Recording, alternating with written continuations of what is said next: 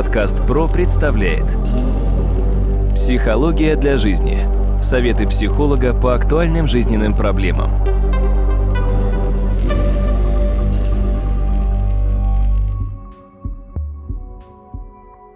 Здравствуйте, дорогие друзья! У микрофона Сергей Чеботков. В эфире подкаст «Психология для жизни». Я рад приветствовать моего постоянного собеседника. Это кандидат психологических наук, доцент, профессор Дмитрий Смыслов. Дмитрий, здравствуйте. Здравствуйте, Сергей. Дмитрий, давайте мы сегодня с вами поговорим о такой вещи, как цель в жизни. То есть у каждого человека, наверное, в жизни должна быть цель. Каждый человек должен, ну, в конечном итоге построить какую-то стратегию собственного развития. Сегодня хотел бы выяснить у вас, как же правильно все-таки вот наметить себе какие-то определенные жизненные ориентиры и как сделать так, чтобы это было максимально продуктивно.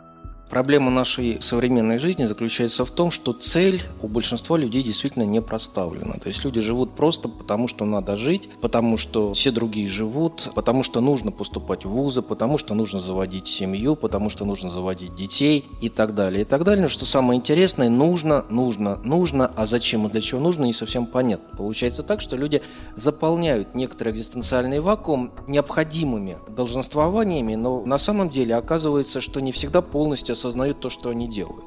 Получается так, что когда люди в той или иной степени пробуют найти какой-то смысл в жизни, они во многом пытаются найти для себя некую парадигму, некоторое объяснение, в русле которого все, что в жизни происходит, можно в той или иной степени обозначить. Ну, допустим, философская парадигма – это отстраненное отношение к жизни, стремление минимально участвовать в обыденной жизни и во многом смотреть философски на происходящее. Все это уже было, все это и так далее, да, чисто философское религиозная парадигма. Того, кого Бог любит, тому больше трудностей дает. Таков мой крест, я несу свой крест, Бог дал, Бог взял и так далее. И вот очень важно, что в этой парадигме некоторым людям тоже достаточно хорошо. Я не говорю, что это хорошо или плохо, это просто наличествует. У некоторых есть оккультная парадигма. И в силу этого они начинают верить в колдовство, сглаз, порчу, проклятие, украшают себя какими-то защитными амулетами, при помощи которых пробуют в той или иной степени защитить себя от некоторых страшных колдунов, ведьм и так далее. То есть это тоже несколько их парадигмов, в русле которой некоторые живут и вполне нормально живут. Есть житейская парадигма с точки зрения полезной информации для жизни. Как упростить жизнь, какие лайфхаки можно найти для того, чтобы что-то сделать более уместным, более целесообразным. Некоторые бытовые секреты и так далее. Медицинская парадигма. Смысл жизни в лечении себя и других людей. И обычно сторонники этой парадигмы не профессиональные врачи, но люди, которые заинтересованы в здоровом образе жизни, здоровой пище, выздоровлении от собственных заболеваний, то есть классические ипохондрики. У них очень часто, кстати, преобладает именно мифологическое восприятие жизни, то есть это вера в волшебную таблетку, когда принял эту волшебную таблетку и сразу выздоровел, как один из вариантов. И для них как раз существует серия передач с образовательным медицинским уклоном, которые им, как правило, традиционно нравятся. Политическая парадигма. Здесь четко прописывается набор идеологических друзей, идеологических врагов – очевидными становятся цели жизни, и самое главное, четко обозначается виноватый в том, что эти цели не достигнуты. И подобная парадигма тоже очень связана любовью к совместным собраниям, к шествиям, к объединениям. То есть это тоже довольно специфично. Или психологическая парадигма. Сторонники этой парадигмы считают, что, допустим, за одно посещение психолога можно сразу полностью всю ситуацию решить, исправить, потому что психолог, наверное, выписывает индульгенции. Эта индульгенция дает право на дальнейшую жизнь без попыток ее изменения, просто потому, что это есть. Как вы видите, все эти парадигмы, они в принципе нулевые, потому что они толком не помогают человеку осознать свою цель. Это во многом просто попытка наполнить жизнь какими-то событиями или какими-то дополнительными смыслами, но на самом деле это происходит именно потому, что человек хочет в той или иной степени от себя убежать куда-то, в какую-то тематику, в какую-то парадигму, потому что общение с собой вызывает у него тревогу. А как рождаются вот у человека такие парадигмы? Что на это влияет? То, что ему больше нравится по интересу. Именно то, к чему он более оказывается предрасположен. Но здесь для меня важнее обозначить немножко другое, что общение с собой о смысле жизни, о длительности жизни, ради чего человек живет, что ты делаешь в этой жизни, что ты можешь в жизни, ради чего нас здесь много, почему мы должны общаться, что мы можем делать как люди – вот эти вопросы часто людей приводят в ступор или вызывают тревогу. Поэтому для того, чтобы убежать от подобных мыслей, люди находят подобные парадигмы. И, кстати говоря, когда-то Эрик Леонард Бернстайн, Эрик Берн, как раз предлагал идею некоторых сценариев жизни, в русле которых человек может объяснить все, что в его жизни происходит, и в силу этого менять что-то в жизни не стоит. Ну, допустим, сценарий «Никогда». Исходит он из э, мифического героя Тантала, который обречен на вечные муки от голода и жажды. Хотя вода и ветвь с плотами находятся рядом, они его минуют. Получается так, что в сценарии «Никогда» человек говорит «Я никогда не научусь плавать». Я никогда не подам руки тому-то или тем-то. Я никогда не выжу замуж или не женюсь. Я никогда не позволю тебе прийти ко мне домой. Я никогда не заговорю на арабском языке и так далее. Никогда. Вот эта установка «никогда», в принципе, часто приводит к мысли, что человек очень принципиален. А на самом деле это сценарий, и он повторяется на протяжении длительного времени а чаще всего даже на протяжении всей жизни, когда человек говорит, я никогда этого не сделаю, и он никогда этого не делает. И получается так, что он обрекает себя на повторение этого сценария. Сценарий имеет всегда тенденцию к дубляжам. Это постоянные дубли. Или, допустим, оборотная сторона. Всегда еще один такой сценарий. Это Арахна, которая посмела состязаться в ткацком искусстве с Афиной. И в наказание она была превращена в паука. Арахна. Паук, который вечно ткет свою паутину. И вот всегда это следующие установки. Мне всегда не везло женщинами. Я всегда справедлив. Я всегда права. Ты мне всю жизнь всегда портил. Ты всегда это делал на зло, или ты всегда это делал на зло. Вот это ты всегда.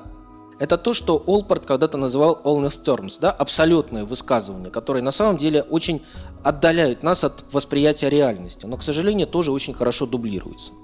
Еще один сценарий. До тех пор пока или перед тем как. Это миф о Исоне, который отправился на Арго за золотым руном. Ему предсказали, что он не станет царем до тех пор, пока не выполнит определенных условий. Ну, кстати, и у Геракла тоже. Он не мог стать богом, пока не испытает доли раба. И вот, допустим, какие вариации этого сценария. До тех пор, пока я не пойму, что готово, я не выйду замуж. До тех пор, пока мы с женой не достигнем определенного социального и финансового положения, мы не заведем ребенка. До тех пор, пока твоя мама будет жить вместе с нами, в нашей семье не будет мира. Перед тем, как что-либо начать, я все тщательно планирую. И очень часто человек оттягивает на бесконечный промежуток времени. Кстати говоря, это классический сценарий прокрастинатора. До тех пор, пока я не буду готов, я этого не сделаю. Но получается, всю жизнь так человек проживает, что до тех пор как. Или еще один вариант сценария «после того как». Это миф о Дамокле. Суть сводится к следующему. Пока радуйся жизни, но знай, что потом начнутся несчастья следующие вариации. Если мы не смогли, пусть хотя бы они поживут. Это классический сценарий вот советских людей, когда в следующем поколении говорят, нам не удалось, пусть они поживут. Вопрос, если вам не удалось, вы сможете вашим детям дать возможность понять, как жить и получать удовольствие от жизни, если вы удовольствие не получаете? Нет. То же самое задаю вопрос. Если родительская семья несчастлива, в родительской семье отношений нет, могут дети понимать, что такое здоровая семья, где хорошие отношения? Нет, образца нет следующие вариации. Пока есть возможность, наслаждайся. Никто не знает, когда это закончится. Пока есть возможность, путешествуй. Или после того, как пройдет несколько лет, все поменяется в худшую сторону. Ну или, как говорил Виктор Степанович Черномырдин когда-то, наши дети еще будут завидовать нам, как мы жили. Вот как раз та самая история, четкая совершенно установка. Или еще один сценарий, снова и снова, over and over again. Сценарий Сизифа, который обречен вкатывать камень на гору, а камень все время падает вниз – Сюда же относится следующее. Чуть-чуть не сделал, чуть-чуть не добавил. Или если бы только. Ну, как это обычно звучит. Я специально не окончил обучение в университете. Вопрос, зачем специально не окончил? Я специально не защитил диссертацию, я специально не дописал книгу, я специально туда не поехал. Еще варианты. Если бы не ситуация в мире, я бы это сделал. Да, как один из вариантов. То есть, получается, этот сценарий на протяжении жизни у человека продолжается. Или еще один вариант, достаточно печальный, очень многих наших людей присутствует. Называется он «Сценарий с открытым концом» или «Рай на небесах». Это история Филимона и Бавкида, которые в награду за добрые дела боги превратили в лавровые листья. Суть сводится к следующему. Если ты всю жизнь поступаешь как нужно, правильно поступаешь, как нужно другим, ты проживаешь всю свою жизнь, но потом начинаешь понимать, что ты что-то не сделал, или понимаешь, что нет смысла в том, что ты делал. Потому что ради чего ты делал все это хорошо для других, если ты не делал для себя чего-то, что для тебя было важно. И действительно, такие установки бывают. Всегда поступай правильно, всегда выполняй все требования, веди себя хорошо, будь хорошим ребенком. Надо поступать по-мужски. Вопрос, зачем? Потому что так правильно. А почему так правильно? Потому что надо поступать по-мужски. Получается так, что человек доживает до старости, выполняя все нормы, но с другой стороны, особо-то он и не понимает, ради чего он это делал, потому что жизнь оказывается прожита впустую. Выходит так, что очень часто у людей нет реального понимания смысла жизни, ради чего они живут. Сразу прошу обратить внимание, если в родительской семье смысл их жизни не был в некотором плане обозначен, не было увлечений, не было устремлений каких-то, не было направленности жизни, то дети, естественно, получают также абсолютно диффузные обозначения цели, и это мне часто напоминает артиллериста, который стреляет и говорит, на кого Бог пошлет. Подкаст ПРО представляет Психология для жизни. Советы психолога по актуальным жизненным проблемам.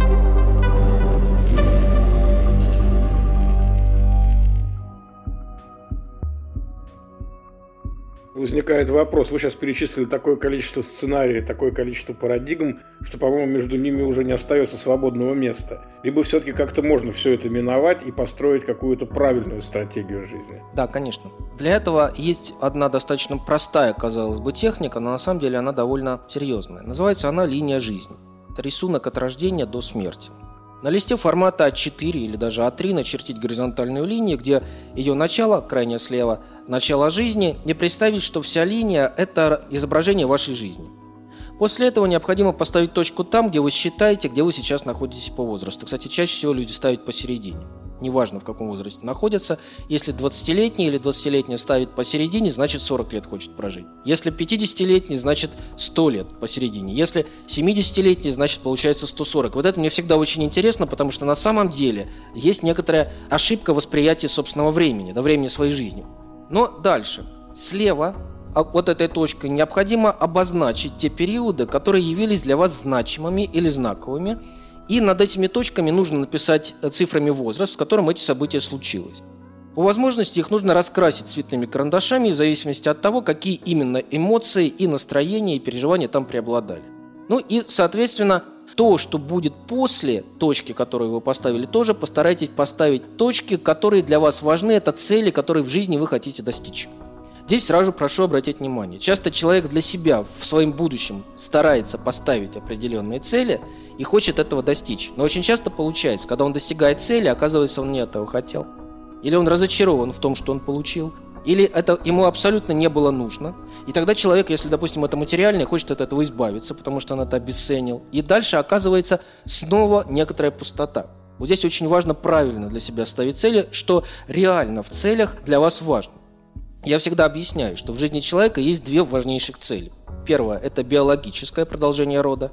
И вторая – социальная – быть полезным для социума, чувствовать значимость своей работы для людей и быть способным помогать людям в силу своего вида деятельности. Остальные способы, остальные цели вторичны и ситуативны. Это может быть и самообучение, и саморазвитие, и общение, и профессиональное развитие, и семейное благополучие и так далее. Но, повторюсь, цели обязательно должны мотивировать человека на свершение, на созидание чего-то, а свершение всегда связано с тем, что человек сталкивается с лением.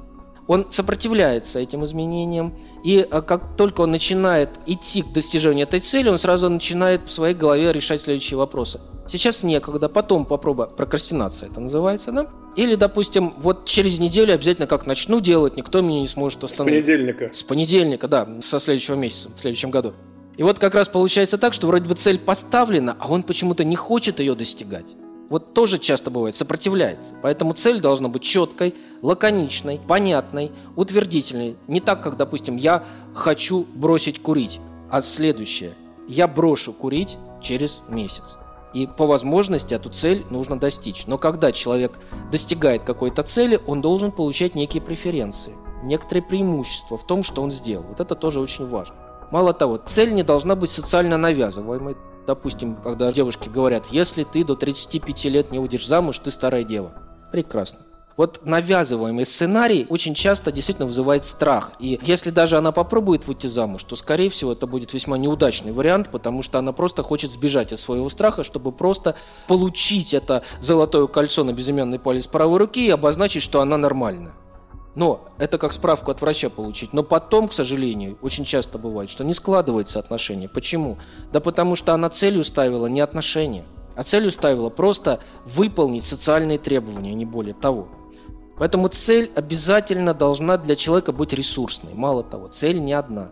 Целей обязательно несколько должно быть в жизни. И я всегда объясняю, что человек обязательно должен развиваться. У него по возможности, если, конечно, представляется возможным, должно быть не одно образование, а несколько, несколько направлений, потому что это позволит не выгорать именно в русле только одного вида деятельности, а по возможности стараться с разных позиций подходить к ситуациям жизненным, видеть эти ситуации. И самое главное, иметь несколько направлений, несколько векторов своих увлечений для того, чтобы оставаться целостным, а не однообразным персонажем.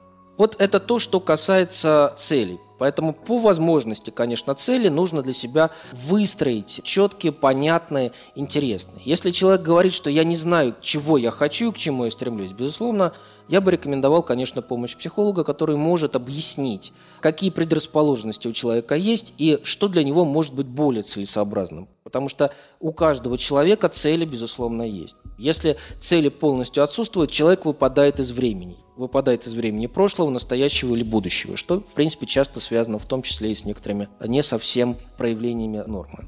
Дмитрий, ну то, что вы сейчас говорили по поводу постановки цели, оно не противоречит, если человек, например, находится в какой-то парадигме определенной, ну, к примеру, религиозной. И для него, например, цель ближайшая – совершить паломничество на Святую Землю, условно говоря, это будет и с конкретным сроком, и она будет для него значимая, или это не так?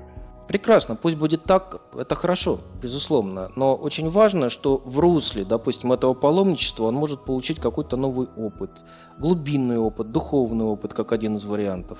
Самое главное, чтобы это не было односторонним, плоским. Здесь очень важно, чтобы человек чувствовал развитие, что он развивается, что он не остановился. Признаком того, что он остановился, является попытка поучать. Когда человек начинает поучать других, молодые поколения, не учить, а поучать, это как раз признак того, что, в принципе, он не живет своей собственной жизнью и не развивается. В остальном цель – это всегда возможность к изменениям, возможность к развитию и возможность всегда получать новые психологические ресурсы от того, что человек меняется. Дмитрий, давайте тогда в завершении нашего разговора, вот вы сейчас уже начали перечисление, но все-таки еще раз подытожим, каким параметрам должна отвечать настоящая жизненная цель. Самое главное, цель не должна навязываться социально извне. Цель должна быть для человека актуальна и интересна. Цель, если человек для себя ее ставит, она достижима. Это нужно просто учитывать для себя, что если человек хочет, он всегда этого достигает.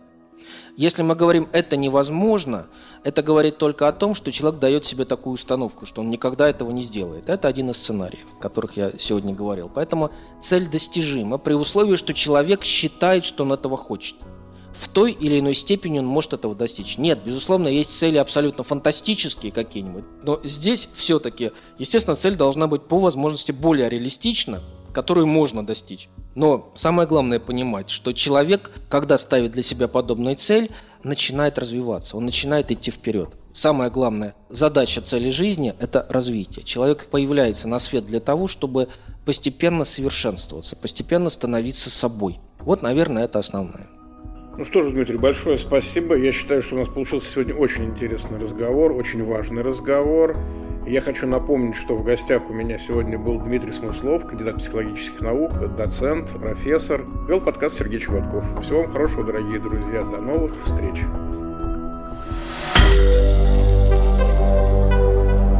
Компания «Подкаст Про».